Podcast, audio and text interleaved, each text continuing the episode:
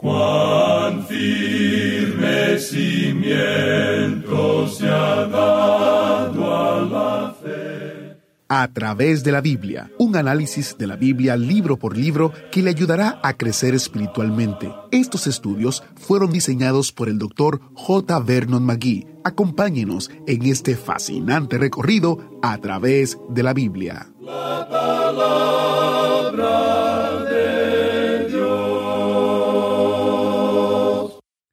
¿Usted se ha preguntado alguna vez cómo uno de los ángeles más bellos y poderosos pudieron alejarse de Dios? Esa es la historia de Lucifer, o como también se le llama, Satanás. Bienvenidos a, a través de la Biblia, el programa donde conocemos a Dios en su palabra. Soy su anfitrión, Heiel Ortiz, y me alegro mucho de que haya sintonizado el programa en el día de hoy. ¿No es fascinante el tiempo que estamos pasando en Isaías? Más que una profecía de hace mucho tiempo, estamos aprendiendo que tiene algunas lecciones muy importantes que pueden tener un impacto en nuestras vidas de hoy. El programa de hoy nos lleva a través de la infame caída de Lucifer y explica cómo nuestra cultura actual promueve el mismo pensamiento pecaminoso que llevó a la caída de Satanás y su fin eventual. Antes de entrar en el estudio de hoy, expresamos nuestra gratitud a las muchas emisoras alrededor del mundo que colaboran con nosotros transmitiendo este programa con el deseo de edificar al pueblo de Dios con la palabra de Dios. Siempre estamos buscando nuevas puertas, nuevas oportunidades que puedan ser útiles para llevar la palabra entera al mundo entero. Si usted conoce alguna emisora en el área donde vive, nos encantaría que a través de la Biblia se transmitiera en ella. En nuestro sitio web a través de la biblia.org, usted verá una pestaña que dice emisoras, donde se encuentra toda la información acerca de cómo colaborar con nosotros en la transmisión del programa. Si usted comparte esta página con una emisora en su área, usted extiende el alcance de nuestro estudio. Oremos para iniciar. Padre Celestial, gracias Señor por tu palabra que nos ayuda a entender la realidad de este mundo, la realidad física y también la realidad espiritual. Bendice nuestro tiempo en tu palabra hoy, que nuestros corazones absorban tu verdad para que tu gracia se desborde en todo lo que hacemos. En el nombre de Jesús te lo pedimos. Amén. Ahora busque su Biblia o encienda su Biblia en Isaías capítulo 14, porque iniciamos nuestro recorrido bíblico de hoy con las enseñanzas del Dr. Magui en la voz de nuestro maestro Samuel Montoya. Regresamos hoy, amigo oyente, al capítulo 14 de este libro de Isaías, y en nuestro programa anterior quedamos en un lugar muy importante. En realidad, tenemos aquí el origen de la maldad, el origen de Satanás, quien fue el instigador de la maldad. Siempre se ha presentado la pregunta de cómo se originó el pecado, y en realidad, ¿qué es el pecado? Ahora, Satanás no salió de noche y fue y se emborrachó. Eso no fue lo que él hizo. Tampoco salió a robar nada.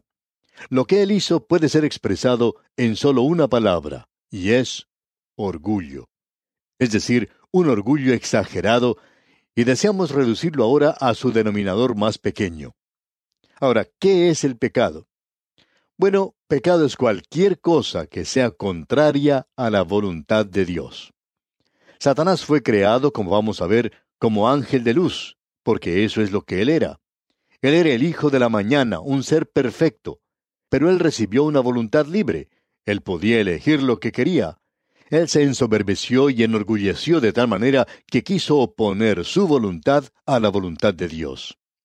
En nuestro programa anterior vimos en los versículos 13 y 14 de este capítulo 14 de Isaías declaraciones de Satanás en las que expresa su voluntad, su propio deseo de hacer las cosas según su orgullo. Encontramos aquí algo muy interesante en los versículos 13 y 14 de este capítulo 14 de Isaías.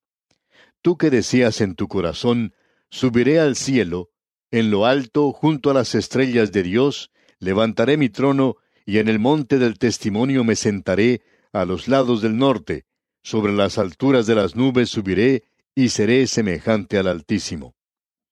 No era el propósito de Satanás el de ser diferente a Dios. Él quería ser igual a Dios. Él quería ser, en otras palabras, Dios mismo. Y él puso su voluntad por encima de la voluntad de Dios. Y cualquier criatura que hace eso se coloca a sí mismo en el lugar de Dios. Hay muchos hombres hoy que están obrando de esa manera. Hay muchos hombres que ponen su propia voluntad por encima de la voluntad de Dios, y eso quiere decir que el hombre se está haciendo a sí mismo Dios. Y él ocupa ese lugar. Y eso es lo que es el pecado hoy en la familia humana. Todos nosotros nos hemos descarriado como ovejas. como Apartados de la voluntad de Dios. Cada uno se dirige por su propio camino, el camino del hombre. Existen dos caminos, amigo oyente. Uno de ellos es el camino de Dios y el otro es el camino del hombre. Eso fue lo que el Señor expresó cuando dijo, Yo soy el camino, nadie viene al Padre sino por mí. Ahora, amigo oyente, usted se encuentra hoy en el universo de Dios. Usted está respirando el aire de Dios y disfrutando el calor que el sol de Dios le da. Usted nunca tiene que pagar por estas cosas ni por su vida, pero Él se la da. Usted es su criatura. Usted le debe mucho a Él. Usted tiene que obedecerle. Él dice que usted y yo, que nosotros, somos incapaces de obedecer. No está en el hombre el obedecer a Dios. No está en el hombre el andar en obediencia a Dios. El hombre tiene que ir al Señor Jesucristo como un pobre pecador perdido. Él está lejos de Dios, pero este es el camino hacia Dios. Y él entonces recibe un nombre nuevo. Eso es lo que quiere decir nacer de nuevo. Este es un pasaje tremendo de la Escritura. Notemos ahora lo que dice este capítulo. Dios le va a castigar y permítanos decirle, amigo oyente, que es un castigo muy severo. El versículo 15 de este capítulo 14 dice, Mas tú derribado eres hasta el Seol, a los lados del abismo. Aquí tenemos el juicio, el castigo de Satanás. Y usted recordará que el Señor Jesucristo dijo que él había visto a Satanás cayendo como un relámpago del cielo, y en el libro de Apocalipsis también se nos habla de eso. Y finalmente, vamos a ver que él será arrojado en el lago de fuego y azufre. Eso ha sido preparado para él.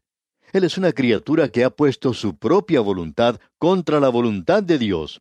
Dios está elaborando un gran plan y un gran propósito que está mucho más allá del pensamiento de cualquier hombre aquí en la tierra no es para que usted y yo dudemos, sino para que usted y yo confiemos en Él, porque Él está preparado para darnos misericordia, gracia y amor.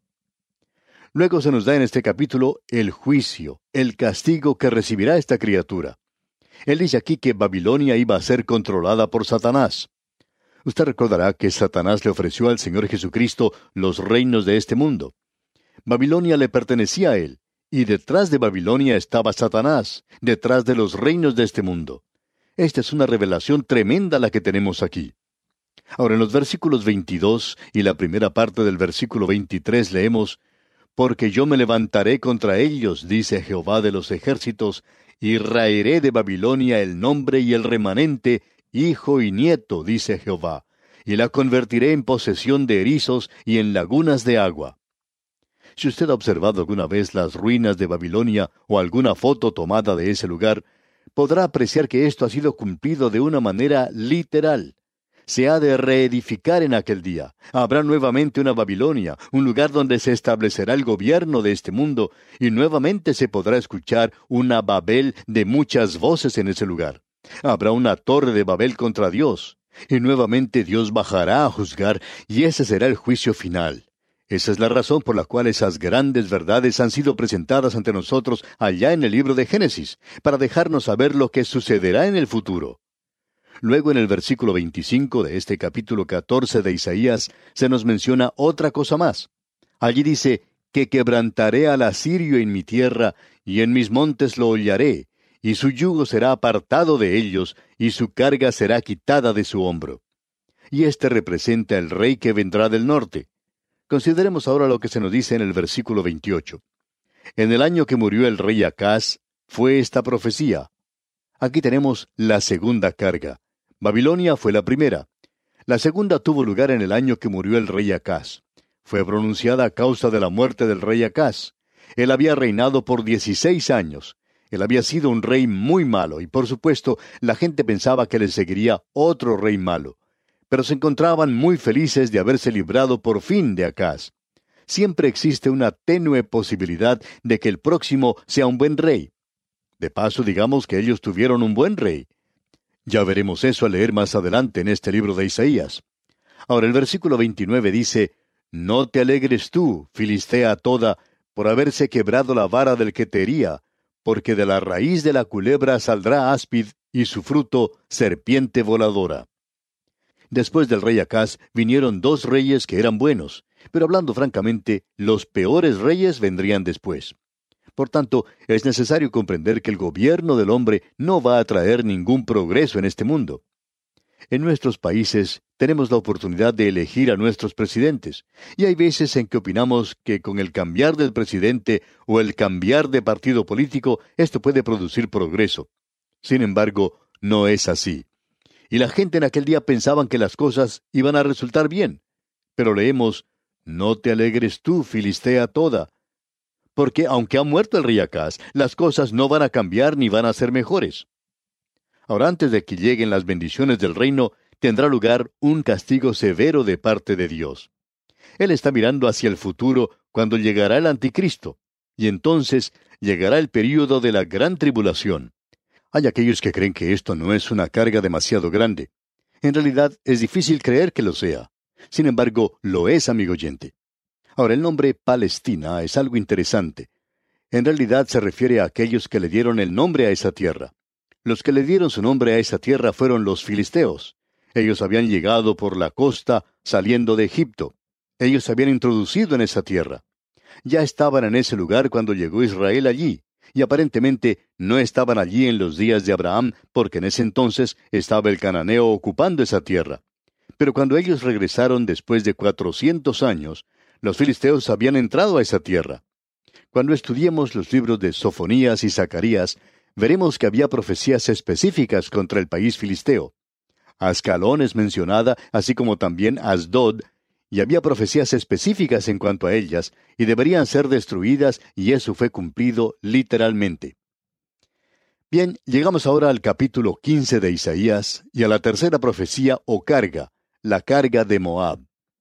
Este es un capítulo bastante breve, pero tenemos ante nosotros dos capítulos que tratan de la profecía contra Moab. Esto puede parecer muy extraño. Tenemos solamente dos capítulos sobre Babilonia, y Babilonia fue el primer gran poder mundial. A nosotros nos parece que Moab hoy es algo muy insignificante. No pensamos que ellos eran muy importantes. Pero en los días de Isaías, y en realidad en el tiempo de David, esta tierra era algo muy importante y un gran reino. Los antecedentes de Moab eran sencillamente los siguientes. Tenemos aquí la carga o profecía de Moab, y lo que aquí se nos presenta es una destrucción repentina de esa tierra. Y ellos tienen una historia bastante interesante, digamos de paso. Tiene sus comienzos en la época de Lot. Llegaron a existir cuando Moab era un hijo de Lot mediante su relación incestuosa con su hija mayor. El hijo ilegítimo de este asunto tan sórdido llegó a ser el padre de los moabitas. Esta gente llegó a ser un enemigo inveterado y persistente de la nación de Israel. El rey de Moab, Balak, contrató al profeta Balaam para que maldijera al pueblo de Israel, porque él les temía cuando pasaban a través de la tierra de Moab. Luego también tenemos una historia muy hermosa. El pequeño libro de Ruth lleva el nombre de una mujer de Moab. Esa joven de Moab era una persona maravillosa en realidad. David era parte moabita porque él procedía de esa tierra ya que él descendía de Booz y Ruth. Y David llevó a su padre a Moab cuando Saúl lo estaba persiguiendo. Ellos tenían parientes en esta tierra. Y luego esta gente finalmente llegó a convertirse en enemigos del pueblo de Dios. Ahora, ¿quiénes son los moabitas modernos? La nación en sí ha desaparecido, pero esta gente es como personas hoy que parecen ser creyentes. Son casi persuadidos a hacerlo tal como la historia que leemos en cuanto a Félix y Festo, y el testimonio de Pablo ante el rey Agripa, quien dijo, Por poco me persuades a ser cristiano. Estos no estaban muy lejos del reino, pero nunca llegaron a él. Eran nada más que vecinos. En realidad, hoy esa tierra forma parte del reino hachemita del Jordán. Y ellos tenían a Jerusalén en su reino, pero por supuesto sabemos que Israel tomó esa ciudad y colocó nuevamente las fronteras donde se encontraban originalmente en el río Jordán. Y allí es donde están hoy. El moabita moderno se puede descubrir muy fácilmente. Se encuentra hoy en nuestras iglesias. Parece ser cristiano. De esta clase de gente nos habla el apóstol Pablo cuando él escribe que tendrán apariencia de piedad, pero negarán la eficacia de ella. A estos evita. Podemos ver eso en este capítulo y en los dos capítulos siguientes. También encontramos que el pequeño libro de Judas describe eso. Él dice que estos hombres son impíos. Pretenden ser cristianos, pero en realidad son impíos. Estos son murmuradores, querellosos, que andan según sus propios deseos, cuya boca habla cosas infladas, adulando a las personas para sacar provecho. Era peligroso tener un amigo como Moab. Nunca se podía confiar en ellos como una nación aliada de Israel. En el capítulo 15 se nos menciona el castigo que vendrá. El primer versículo dice, Profecía sobre Moab. Cierto, de noche fue destruida Ar de Moab, puesta en silencio. Cierto, de noche fue destruida Kir de Moab, reducida a silencio. Y así fue, silenciosamente y durante la noche llegó a Siria y Asiria destruyó esta nación en una forma que en realidad es increíble y que casi ni se puede describir. Parecería que los hubieran barrido completamente de la faz de la tierra. Ahora el versículo 2 dice, Subió a Bajid y a Dibón, lugares altos, a llorar. Sobre Nebo y sobre Medeba aullará Moab, toda cabeza de ella será rapada y toda barba rasurada. Aquí se mencionan ciertos lugares que no son muy conocidos. Se hace referencia a lugares altos, y aparentemente aquí se encontraba el templo de Quemos, y estaba localizado en esta tierra. Y luego leemos que Moab aullará sobre Nebo. Bien, este es el monte Nebo, desde donde vino Moisés. Luego se menciona Medeba. Esas son ciudades en esa tierra. Él nos dice aquí que esa era la forma en que ellas iban a ser destruidas.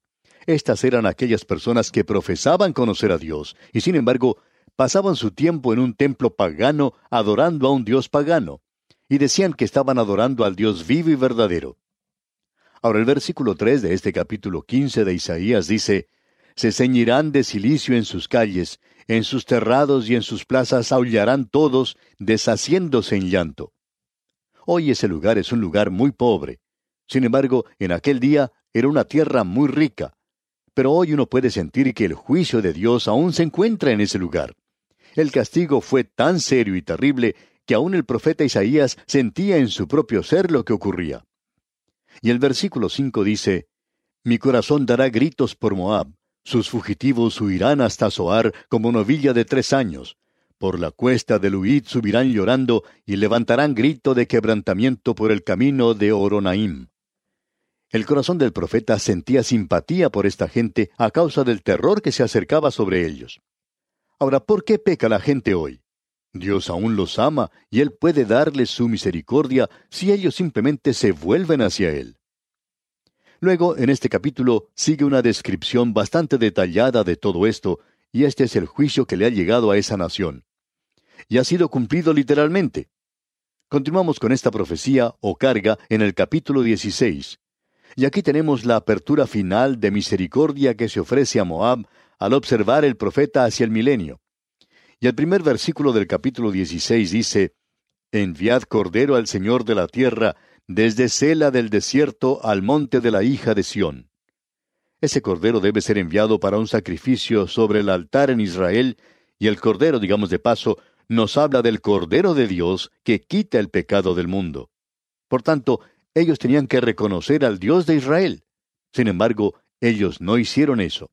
Y en el versículo 2 de este capítulo 16 leemos, Y cual ave espantada que huye de su nido, así serán las hijas de Moab en los vados de Arnón.